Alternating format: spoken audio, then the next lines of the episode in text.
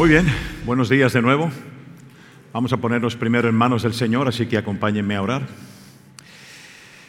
Padre Santo, queremos, eh, Señor, darte las gracias en esta mañana por estar aquí reunidos, todos juntos en tu nombre. Agradecemos, Padre, por haber abierto nuestros ojos en la mañana y traernos aquí como tu pueblo, Señor. Lo has hecho por un acto de puro amor y de pura gracia. Queremos, Señor, venir ante tu presencia y pedirte que en este preciso momento tú tomes todo pensamiento cautivo, toda inquietud, toda distracción, Señor, y que nos ayudes a concentrarnos, Padre, en recibir tu palabra. Y de la misma manera te pedimos, Señor, que tú dispongas en nuestro corazón y en nuestra mente de un terreno fértil, dispuesto a escuchar lo que tienes para hoy en el día de nosotros.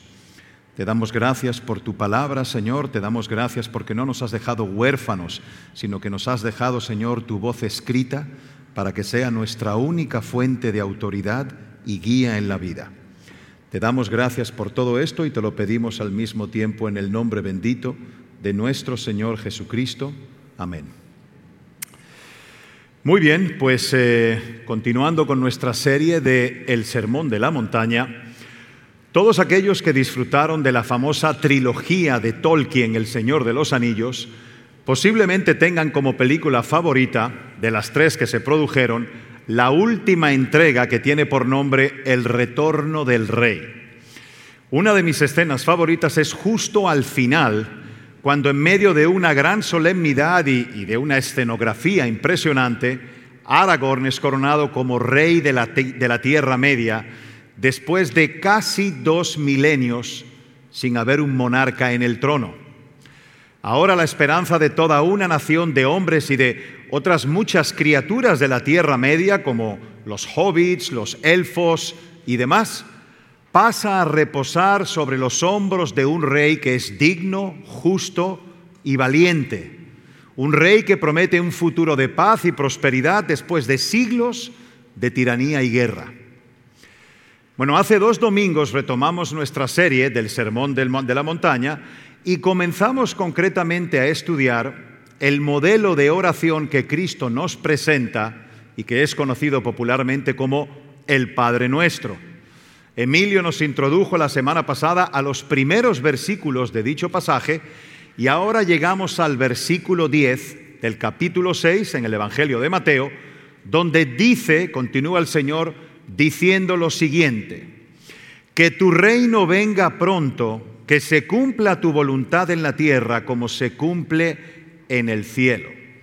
En muchas versiones dice, en lugar de que tu reino venga pronto, dice simplemente venga tu reino. Eso depende de la traducción que tengas, ¿no? Pero antes de adentrarnos en este pasaje, quiero situarnos en contexto a través de la formulación y la respuesta de dos preguntas que enseñan una gran verdad bíblica. Primeramente, ¿qué es lo que procuramos con nuestras oraciones cuando le pedimos a Dios cualquier cosa? Bueno, lo que debe procurar todo creyente es que el nombre de Dios sea glorificado. Y en segundo, ¿cuál es el medio primordial a través del cual el nombre de Dios será santificado? Y la respuesta a esa es a través de la venida de su reino. Por lo tanto, el reino de Dios debe ocupar el primer lugar en nuestra lista de prioridades. Fíjense lo que dice el Señor en Mateo capítulo 6, versículo 33. Busquen el reino de Dios por encima de todo lo demás y lleven una vida justa y Él les dará todo lo que necesiten. Como pueden ver, aquí hay un orden de prioridades. Buscad no únicamente, pero sí primeramente, el reino de Dios antes de procurar y buscar cualquier otra cosa. Y si observamos este texto en su contexto, veremos que Cristo ha venido hablando de aquellas cosas que llamamos necesarias, como el comer, como el beber, como el vestir, el techo, y ahora el Señor le dice a sus discípulos, todas esas cosas son realmente necesarias para la vida aquí. Pero no se olviden que vuestro Padre Celestial sabe que tienen necesidad de ellas. Por lo tanto, en lo que a ustedes respecta, no busquen esas cosas primero. busquen primeramente el reino de Dios aún antes de buscar el alimento. Y en el día de hoy nos vamos a enfocar precisamente en estudiar ese aspecto del Padre Nuestro.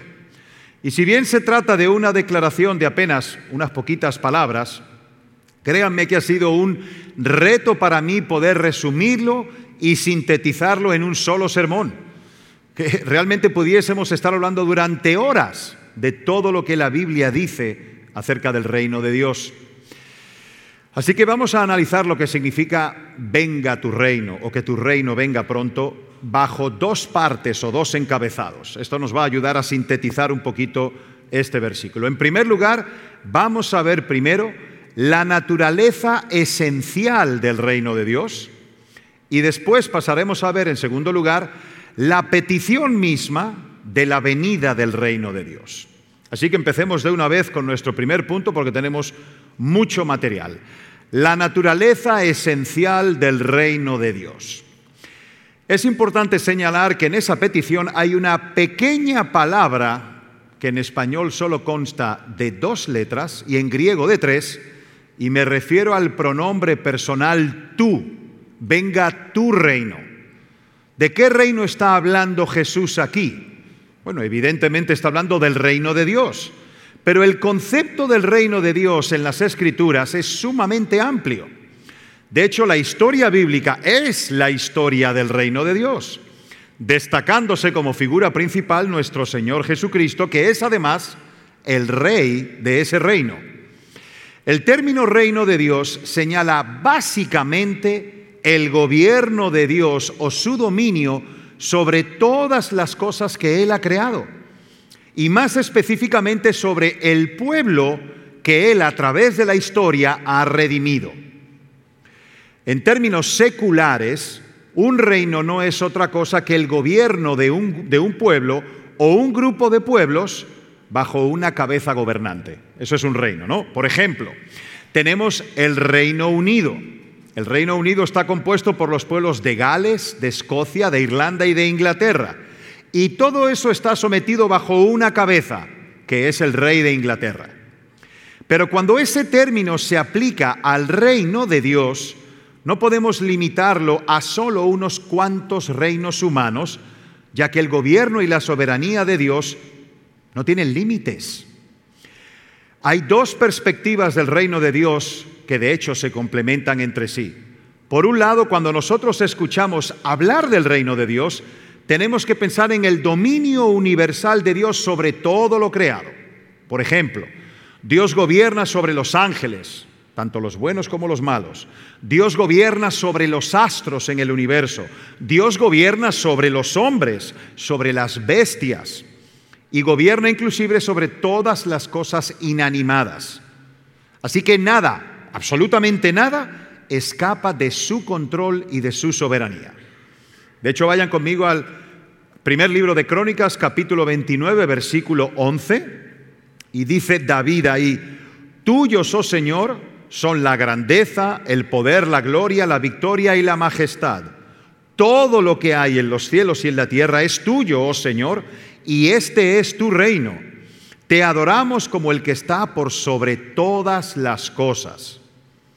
Dígame, ¿se le escapó algo a David ahí? No, no se le escapó nada. David lo menciona todo y termina diciendo, y este es tu reino. Nada hay fuera de ese gobierno universal de Dios. Otro pasaje, en el Salmo 103, versículo 19, nuevamente David nos dice más sobre este concepto. Y dice así, el Señor ha hecho de los cielos su trono, desde allí gobierna todo. Y por último, otro pasaje en el libro del profeta Daniel, capítulo 4, versículos 34 y 35, el gran rey de esa época, el rey Nabucodonosor de Babilonia, se ve forzado a reconocer lo siguiente. Dice así, cuando se cumplió el tiempo, yo, Nabucodonosor, levanté los ojos al cielo, recuperé la razón, alabé y adoré al Altísimo y di honra a aquel que vive para siempre su dominio es perpetuo y eterno es su reino. Todos los hombres de la tierra no son nada comparados con él. Él hace lo que quiere entre los ángeles del cielo y entre la gente de la tierra. Nadie puede detenerlo y decirle, ¿por qué haces estas cosas? Entonces, ¿qué significa ese reino universal de Dios? Bueno, como acabamos de ver, que Dios hace su voluntad en los cielos y en la tierra y nada escapa de su control. ¿Verdad? Sin embargo, debo adelantarme a decirles que no es de ese reino que habla Cristo en nuestro versículo del Padre nuestro. Ese reino de Dios opera a la perfección y en cierto modo podemos decir que no es necesario que pidamos nada en cuanto a Él. Ya todo está bajo su control y dominio. Pero, aunque todos y todo está bajo esa esfera del gobierno universal, es evidente que no todos los ángeles ni todos los hombres se someten voluntariamente al señorío de Dios como monarca de ese reino. Noten bien lo que estoy diciendo, ¿eh? Nada ni nadie está fuera de su gobierno, ni aun los demonios, ni los incrédulos, pero no todos se someten voluntariamente a ese control. La Biblia nos habla de una rebelión que comenzó primero en el cielo y luego alcanzó la tierra. Satanás y sus ángeles tomaron la temeraria decisión de enfrentarse abiertamente contra Dios, buscando primeramente la gloria de ellos en lugar de la gloria de Dios. Y una vez quedó consumada esa rebelión, Satanás y sus cómplices pusieron todo su empeño en hacer que el ser humano también se rebelara sugiriendo lo que se independizara de Dios, que tomara su propio camino a espaldas de Dios. Yo creo que todos aquí conocemos la historia. Ah, nuestros primeros padres, Adán y Eva, cedieron a la tentación, cayeron en pecado y de ese modo abrieron las puertas de par en par para que un nuevo reino se introdujera en el mundo, el reino de las tinieblas y del pecado. Un reino que de ninguna manera anula el reino de Dios, pero que se encuentra en constante y abierta oposición a él un reino que es manifiestamente antagónico al reino del Creador, que se opone a todo lo santo, a todo lo justo, un reino que, si bien proclama libertad, lo que hace realmente es esclavizar al hombre y condenarlo a la miseria. Sin embargo, desde el momento en que nuestros primeros padres cayeron, Dios prometió enviar un redentor que aplastaría por completo esa rebelión y que implantaría en el mundo un reino de justicia, de santidad y de paz que nunca sería destruido. Y noten ahora cuando la Biblia habla del reino de Dios, no se refiere únicamente a su dominio universal, como hemos dicho, sobre todas las cosas, sino también al dominio especial y particular de Dios sobre ciertas personas por medio de su gracia y por medio de su Cristo. Y debido a la irrupción del reino del pecado, donde sus súbditos no se someten voluntariamente a la soberanía de Dios, Dios entonces prometió enviar un redentor que habría de implantar en el mundo un reino que gobernaría sobre ciertas personas en particular por medio de su gracia. Y ahora sí, es precisamente de ese reino que el Señor habla en la oración del Padre nuestro. Ese reino de Cristo en el mundo ocupa un lugar central en sus enseñanzas. Escuchémoslos de su misma voz, Mateo, 4, capítulo, Mateo capítulo 4, versículo 17. A partir de entonces Jesús comenzó a predicar. ¿Qué comenzó a predicar? Arrepiéntanse de sus pecados y vuelvan a Dios porque el reino del cielo está cerca. Es evidente que Cristo no está hablando aquí del gobierno universal de Dios. Él está hablando de otro reino, del reino que Él vino a implantar. Vamos ahora a Lucas capítulo 4 versículos 42 y 43. Dice, muy temprano a la mañana siguiente, Jesús salió a un lugar aislado. Las multitudes lo buscaron por todas partes y cuando por fin lo encontraron, le suplicaron que no se fuera. Y él les respondió, debo predicar la buena noticia del reino de Dios también en otras ciudades, porque para eso fui enviado. Es obvio que ese reino ocupa un lugar central en la vida, ministerio y enseñanza de Cristo. Pero ahora quiero que noten que en esos dos textos que acabamos de ver hay un detalle de suma importancia. Este reino del que habla el Padre nuestro está ligado por un lado al arrepentimiento y por otro lado a las buenas noticias o al Evangelio. Vamos ahora a Marcos capítulo 1 versículos 14 y 15. Aquí tenemos el texto paralelo al pasaje de Mateo 4, 17. Pero es, quiero que noten eh, que el evangelista añade algo adicional que Mateo no recoge en su evangelio. Dice así, más tarde, después del arresto de Juan, Jesús entró en Galilea, donde predicó la buena noticia de Dios. Por fin ha llegado el tiempo prometido por Dios, anunciaba. El reino de Dios está cerca. Arrepiéntanse de sus pecados y crean la buena noticia. Marcos registra aquí que Cristo, dijo, arrepiéntanse y crean. Eso es lo que él añade. El hombre se ha rebelado contra Dios, ha desechado su voluntad y ha prostituido el propósito para el cual fue creado.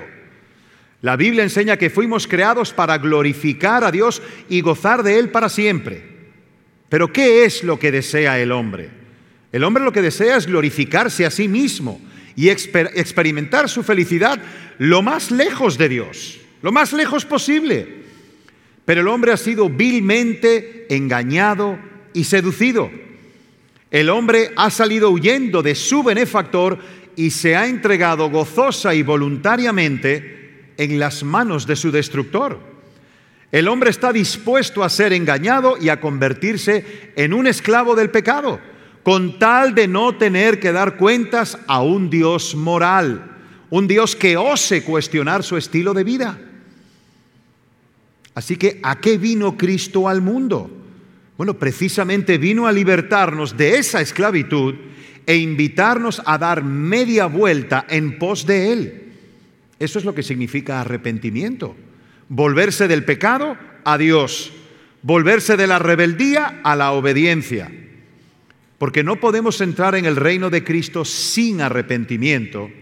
De hecho, es absurdo pensar una cosa sin la otra. El reino de Cristo entonces no es otra cosa que su gracia gobernando en el corazón de los hombres. Es el reino a través del cual el nombre de Dios es santificado. No se trata primariamente de algo externo, sino más bien de un reino que obra en el corazón, que está en el alma del ser humano. Porque Cristo reina cuando el yo es destronado y el pecado deja de ser el soberano. Y miren, yo sé que estamos tratando algo que es muy teológico, pero es importante que lo entendamos bien, para que a medida que vamos avanzando en esta serie, continuamos en el Sermón de la Montaña, podamos ver con claridad las aplicaciones prácticas que todo esto tiene en la vida cristiana. Pero lo cierto es que el Señor tiene una capacidad tremenda de decir mucho en poquitas palabras. Él solamente dijo, venga tu reino. Y ya tenemos 20 minutos tratando de explicar lo que eso significa.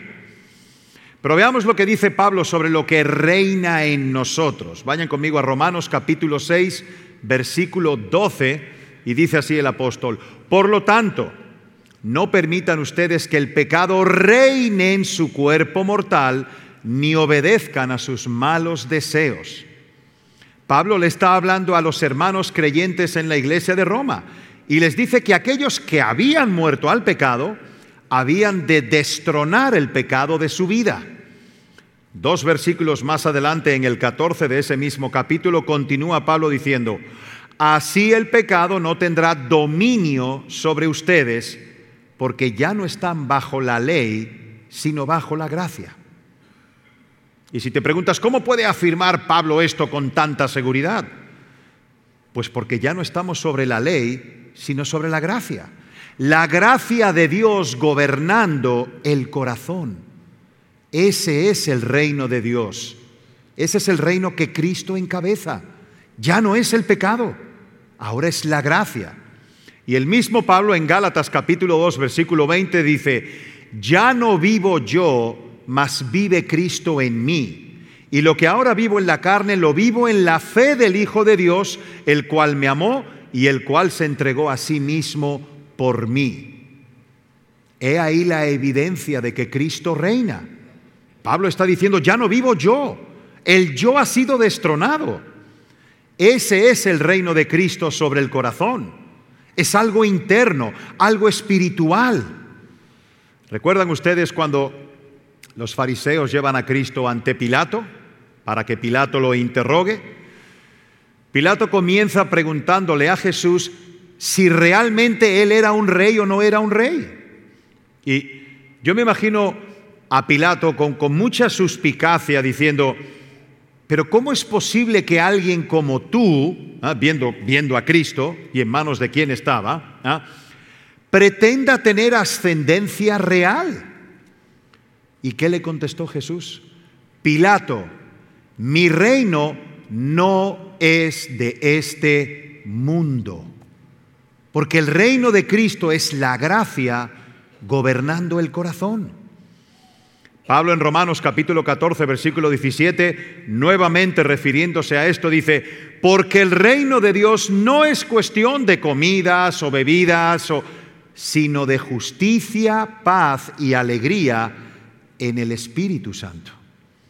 Pero esto solo sucede si el pecado es destronado, porque la justicia y el gozo no se pueden mezclar con el pecado dentro del corazón porque el pecado es la fuente de toda destrucción. El pecado debe ser destronado y la gracia debe ser entronizada. Vamos a otro pasaje de Pablo, Tito capítulo 2, versículos 11 y 12. Dice así, en verdad Dios ha manifestado a toda la humanidad su gracia, la cual trae salvación y nos enseña a rechazar la impiedad y las pasiones mundanas Así podremos vivir en este mundo con justicia, piedad y dominio propio. Así que aquellos en quienes la gracia de Dios ha obrado, la gracia de Dios les ha enseñado a qué? A huir de la impiedad, a vivir en este mundo de manera justa y piadosa y con dominio propio. Por eso cuando el fariseo Nicodemo, con toda su religiosidad y con toda su moral, tarde en la noche para no ser descubierto, va a encontrarse con Cristo, le dice, Maestro, sabemos que has venido de Dios porque nadie puede hacer esas señales y milagros que tú haces si no está Dios con él. ¿Y qué le dice Cristo? Nicodemo, el que no nace de nuevo no puede ver el reino de Dios ni puede entrar en el reino de Dios. Es de ese reino que Cristo habla en nuestro pasaje del Padre nuestro. Pero hay algo más. Ese reino de Dios particular y especial sobre ciertas personas que ahora está escondido en el corazón de cada creyente que ha nacido de nuevo, ese reino tendrá también una manifestación externa en el mundo, pero eso será cuando el Señor Jesucristo vuelva. Por eso es que los teólogos han llegado a, la conclusión de referirse a esto con una frase muy particular. Ellos acostumbran a hablar del ya y el todavía no cuando se refieren al reino. Por ejemplo, si alguien nos pregunta, ¿estamos en el reino de Dios? La respuesta es por supuesto que sí. ¿Qué dice Pablo en Colosenses capítulo 1 versículos 12 al 14? Y den siempre gracias al Padre. Él los hizo aptos para que participen de la herencia que pertenece a su pueblo, el cual vive en la luz. Pues Él nos rescató del reino de la oscuridad y nos trasladó al reino de su Hijo amado, quien compró nuestra libertad y perdonó nuestros pecados. Todo creyente ya es un ciudadano del reino. Estamos en el reino. De hecho, recuerdan cuando em-, empezamos hace veintitantas semanas a estudiar el Sermón del Monte y empezamos con las bienaventuranzas. ¿Cuál era la primera bienaventuranza? bienaventurados los pobres en espíritu, porque de ellos es, no era o será, es el reino de los cielos. Así que ya estamos en el reino. Pero si alguien nos pregunta, ¿pero no están ustedes esperando la venida del reino? Le diremos también que sí. Ahí es donde viene el ya, pero el todavía no. Porque eso aguarda una futura implantación. Ese reino glorioso que vendrá al final del tiempo será manifiesto al mundo entero, eventualmente. En Mateo capítulo 25, versículos 31 y 34, dice así, Cuando el Hijo del Hombre venga en su gloria, acompañado por todos los ángeles, entonces se sentará sobre su trono glorioso. Entonces el rey dirá a los que estén a su derecha, vengan ustedes que son benditos de mi Padre, hereden el reino preparado para ustedes desde la creación del mundo. Es evidente que los hijos de Dios no disfrutamos aún de ese reino en su plenitud. Todavía no. Y Pablo en 1 de Corintios capítulo 15 versículo 50 dice, "Esto digo, hermanos, que la carne y la sangre no pueden heredar el reino de Dios, ni lo que se corrompe hereda lo incorruptible." Aquí Pablo nos recuerda que en ese aspecto del reino no se puede estar en un cuerpo corruptible, porque la carne y la sangre no pueden heredar el reino de Dios. ¿Cómo entonces podremos nosotros heredar ese reino? Fíjense cómo continúa Pablo en el siguiente versículo, en el 51. Así que les digo un misterio. No todos dormiremos, pero todos seremos transformados en un momento, en un abrir y cerrar de ojos a la trompeta final pues la trompeta sonará y los muertos resucitarán incorruptibles y nosotros seremos transformados. Porque es necesario que esto, nuestro cuerpo corruptible, se vista de incorrupción y esto mortal se vista de inmortalidad. Será entonces, una vez suceda ese acontecimiento al que se refiere aquí Pablo, conocido como el arrebatamiento, que heredaremos el reino. Resumiendo lo que hemos visto hasta ahora, la frase el reino de Dios se refiere, por un lado, al dominio universal de Dios sobre todo lo creado, si bien no es de ese reino al que Cristo se refiere en el Padre nuestro. Más bien Cristo se refiere al dominio de la gracia de Dios en el corazón de su pueblo y del dominio que será instaurado en el mundo cuando Él regrese. Entonces, habiendo establecido la naturaleza de ese reino, pasemos a ver en segundo lugar la petición por la venida del reino. Miren, el Señor nos dice que debemos orar que su reino venga. ¿Mm? ¿Qué significa eso? Vamos a Lucas 17, versículo 20. Un día, dice así, un día los fariseos le preguntaron a Jesús, ¿cuándo vendrá el reino de Dios? Jesús contestó, no pueden descubrir el reino de Dios por medio de señales visibles. Nunca podrán decir, aquí está o está por allí, porque el reino de Dios ya está entre ustedes.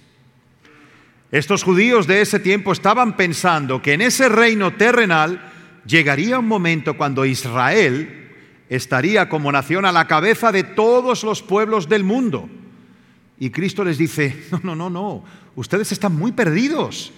Ese reino ya está aquí, pero ha llegado sin advertencia, sin pompa militar, sin marchas de soldados con trompetas, como era la costumbre en esos tiempos. Por lo tanto, es evidente que el Señor no se refería a su segunda venida, porque esa sí será con advertencia y dice la Biblia que todo ojo lo verá. Esa frase del reino de Dios ya está entre ustedes puede también traducirse como el reino de Dios ya está dentro de ustedes. Se trata de un reino interior, donde quiera que Dios es reconocido y honrado como rey, donde quiera que Satanás haya sido destronado, allí está el reino de Dios. Vayan conmigo a Mateo capítulo 12, versículos 22 al 28. Dice, luego lo llevaron a Jesús a un hombre ciego y mudo que estaba poseído por un demonio. Jesús sanó al hombre para que pudiera hablar y ver. La multitud quedó llena de asombro y preguntaba, ¿será posible que Jesús sea el hijo de David el Mesías? Pero cuando los fariseos oyeron del milagro dijeron, con razón puede expulsar demonios. Él recibe su poder de Satanás, el príncipe de los demonios. Jesús conocía sus pensamientos y les contestó, todo reino dividido por una guerra civil está condenado al fracaso. Una ciudad o una familia dividida por peleas se desintegrará. Si Satanás expulsa a Satanás, está dividido y pelea contra sí mismo, su propio reino no sobrevivirá. Entonces, si mi poder proviene de Satanás, ¿qué me dicen de sus propios exorcistas quienes también expulsan demonios. Así que ellos los condenarán a ustedes por lo que acaban de decir. Sin embargo, si yo expulso a los demonios por el Espíritu de Dios, entonces el reino de Dios ha llegado y está entre ustedes. Dice Jesús, si es por el Espíritu de Dios que yo estoy actuando y Satanás está siendo destronado en el corazón de ciertas personas, el reino de Dios ya llegó ya está aquí. Por supuesto que estamos en la espera del día en que eso será una realidad universal cuando Cristo regrese. Pero no podemos limitar la venida del reino de Dios a ese evento en particular. Entonces, ¿qué significa pedir por la venida del reino? ¿Mm? Este, el que viene, el que no viene, significa primariamente pedir porque el gobierno de Dios sobre los hombres se expanda cada vez más en el mundo. Comenzando, por supuesto, por nuestras propias vidas, pero alcanzando también a todos los demás. Es pedir porque el reino de Satanás y del pecado continúe siendo derrotado y que más y más de sus cautivos puedan obtener su libertad. Cuando oramos, venga tu reino, pedimos por el éxito, por el dominio y el poder del Evangelio. Pedimos por la conversión de hombres y mujeres en todos los rincones del planeta. Miren, venga tu reino es una oración misionera que lo abarca todo. Yo sé que deseamos que nuestros familiares se vuelvan a Cristo porque no deseamos su destrucción. Y yo estoy seguro que muchas hermanas cristianas que están casadas con esposos inconversos o esposos creyentes que están casados con esposas inconversas, Desean que ellos se conviertan para tener un buen matrimonio, para tener un hogar cristiano. Y eso está bien, ¿eh? Pero nuestro interés primordial ha de ser que el nombre de Dios sea santificado. No es nuestro único interés, pero debe ser nuestro interés primario. Quiero leerles una cita de un teólogo de nombre John Brown acerca de esto y dice así. Venga tu reino es orar porque nosotros mismos seamos hechos sujetos leales a Dios. Es orar porque podamos ser hechos amantes, fieles y obedientes a cabalidad. Es orar que este pueda ser el caso de todos aquellos que nos rodean. Es orar que la palabra de Dios sea predicada en todas las naciones. Es orar que las iglesias cristianas sean establecidas en cada rincón de nuestra tierra. Es orar que los hombres puedan ser bendecidos en Cristo Jesús y que todas las naciones lo llamen a Él bendito. Es orar que los reinos del mundo vengan a ser del Señor y que todo poder opositor sea abatido y que Dios sea el todo en todos. Bueno, eso es pedir, venga tu reino. Y miren, si lo piensan bien, Pedir por la venida del reino es, ¿es? Es realmente pedir por nosotros mismos. Cuando un inconverso es convencido de pecado y acude a Dios clamando por misericordia, pidiendo perdón por su maldad, suplicando ser cubierto por la justicia de Cristo, lo que este hombre o mujer está pidiendo no es otra cosa, sino que el reino de Dios venga sobre él o sobre ella. Este hombre se ha dado cuenta de lo tonto que ha sido al permanecer en pie de guerra contra su benefactor. Por primera vez en su vida se ha dado cuenta de su insensatez y ahora está clamando a Dios porque su reino venga sobre él. Ahora bien, noten que Él no está pidiendo por los beneficios del reino sin el reino. Él está pidiendo por el reino mismo. Miren, yo estoy seguro que muchos ciudadanos de muchas naciones del mundo desean que vengan los norteamericanos con ayuda, pero no desean el predominio de los norteamericanos sobre ellos. Y hay mucha gente que hace lo mismo. Ellos desean los beneficios del reino, pero sin el reino. Los beneficios del reino de Dios, pero siempre y cuando Dios no interfiera con el dominio de mi vida. Pero Cristo dice aquí, oren diciendo, venga tu reino, que tu dominio, Dios soberano, venga sobre mí, que tu gracia gobierne mis pasiones. Yo depongo las armas, Dios, y no continuaré guerreando contra ti. Y te pregunto en esta mañana, ¿tú has orado alguna vez de esta manera?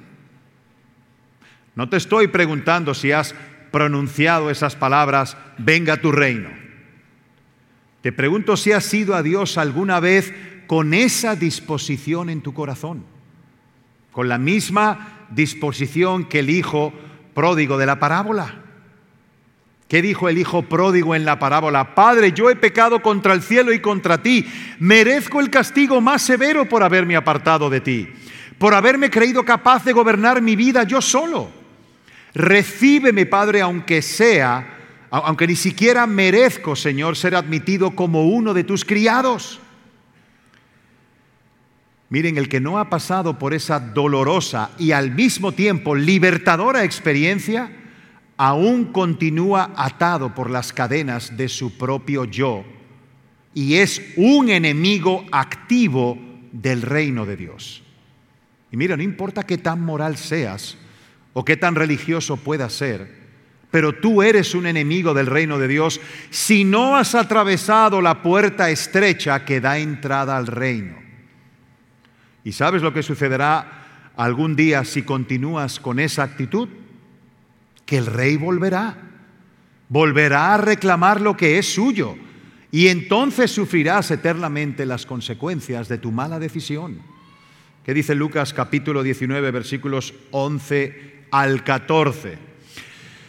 La multitud escuchaba todo lo que Jesús decía y como ya se acercaba a Jerusalén, les contó una historia para corregir la idea de que el reino de Dios comenzaría de inmediato. Les dijo, un hombre de la nobleza fue llamado a un país lejano para ser coronado rey y luego regresar. Antes de partir reunió a diez de sus siervos y dividió entre ellos cinco kilos de plata diciéndoles, inviertan esto por mí mientras estoy de viaje. Pero sus súbditos lo odiaban y enviaron una delegación tras él a decir, no queremos que él sea nuestro rey. ¿Y saben qué sucedió? Si siguen leyendo esa parábola y llegan al versículo 27, fíjense cómo termina. El rey volvió y dijo, en cuanto a esos enemigos míos que no querían que yo fuera su rey, tráiganlos y ejecútenlos aquí mismo en mi presencia. Algunas traducciones dicen, decapítenlos. ¿Quiénes son los enemigos de Cristo? Él los define aquí claramente. Aquellos que lo odiaban y no querían que Él reinase sobre ellos. Y al regreso de Cristo, Él los ejecutará por medio de su justicia ese día. El justo juicio de Dios los alcanzará irremediablemente por mucho que hayan huido de Él. Pero hay una última cosa para concluir que no debemos pasar por alto. Es importante señalar que los cristianos deben pedir porque el reino de Dios continúe creciendo y desarrollándose en su propio corazón. Todavía hay en nosotros mucho pecado que mortificar, muchas corrupciones que combatir y muchas virtudes que desarrollar.